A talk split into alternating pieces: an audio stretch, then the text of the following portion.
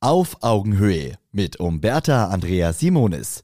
Die besten Lifehacks für Heldinnen und Helden des Handwerks. Für dich ist es ganz normal, dass du bei der Auftragsdurchführung im persönlichen Lebensbereich deines Kunden bist.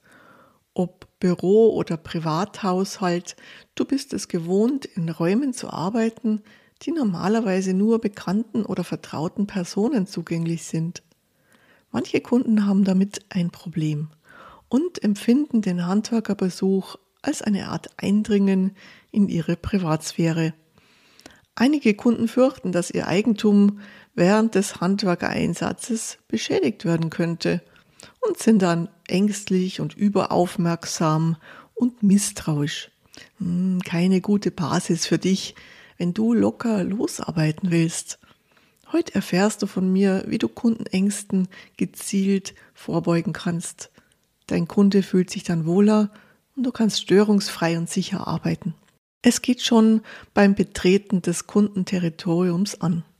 Nach deiner Erstbegehung am besten mit Überschuhen, decke die Laufwege und Treppen auf Parkett und Teppichböden mit Vlies ab und stelle empfindliche Gegenstände außerhalb deines Aktionsradius in Sicherheit ab.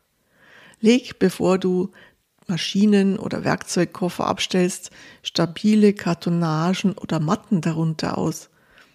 Einen besonderen Effekt erzielst du, wenn du diese Dienstleistung deinem Kunden bewusst machst und zum Beispiel sagst, hm, ich sehe, Sie haben hier im Flur wirklich sehr schönes Parkett.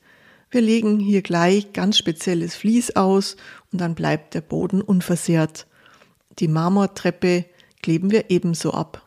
Möglichen unangenehmen Auseinandersetzungen um beschädigtes Eigentum und Folgekosten gehst du so von Anfang an aus dem Weg.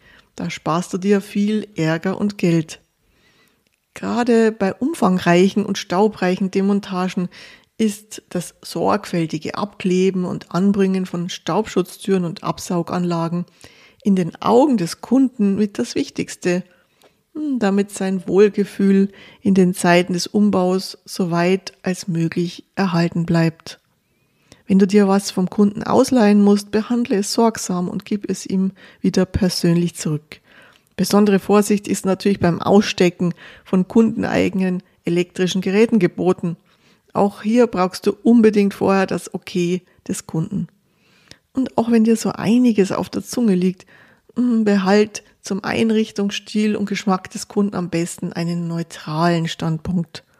Wenn du und dein Kunde aber geschmacklich auf einer Wellenlänge seid, kannst du natürlich dein Gefallen zum Ausdruck bringen und Komplimente hört ja jeder gerne. Und übrigens, durch das Auslegen und Abdecken vorher brauchst du später bei der Abschlussreinigung wesentlich weniger Zeit und hast dann früher deinen wohlverdienten Feierabend. Auf Augenhöhe. Ein Podcast von Umberta Andrea Simonis, Simonis Servicekultur und Holzmann Medien. Eine neue Folge hört ihr immer montags, überall, wo es Podcasts gibt.